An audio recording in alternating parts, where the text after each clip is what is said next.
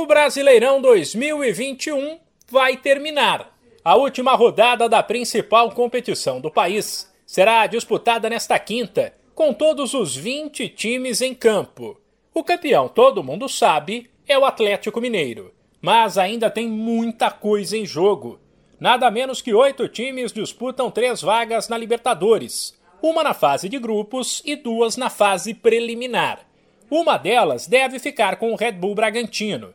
Sexto colocado, ele recebe o Inter e só fica fora se houver uma combinação difícil de resultados.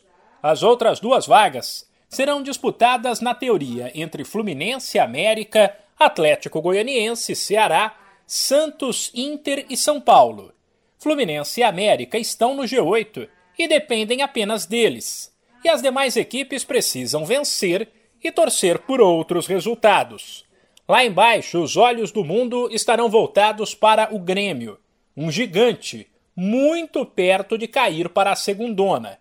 Ele só escapa se vencer fora de casa o Atlético Mineiro, que deve poupar jogadores. E Bahia e Juventude ainda precisam perder suas partidas. O Bahia visita o Fortaleza e o Juventude recebe o Corinthians. Se o Grêmio cair, ele levará junto Chapecoense e Sport, que já estão rebaixados, e um dos dois, Bahia ou Juventude, ambos com 43 pontos. De olho na situação desses três times, dos quais dois podem cair, está o Cuiabá. Ele também corre risco de rebaixamento, mas é muito pequeno. Teria que perder para o Santos fora para talvez ser alcançado por Bahia e Juventude e decidir nos critérios de desempate.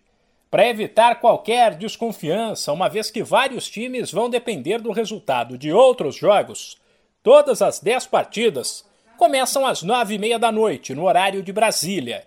A rodada completa terá Fluminense e Chapecoense, Palmeiras e Ceará, Santos e Cuiabá, América e São Paulo, Grêmio e Atlético Mineiro, Fortaleza e Bahia, Esporte e Atlético Paranaense, Bragantino e Inter, Juventude e Corinthians e Atlético Goianiense e Flamengo.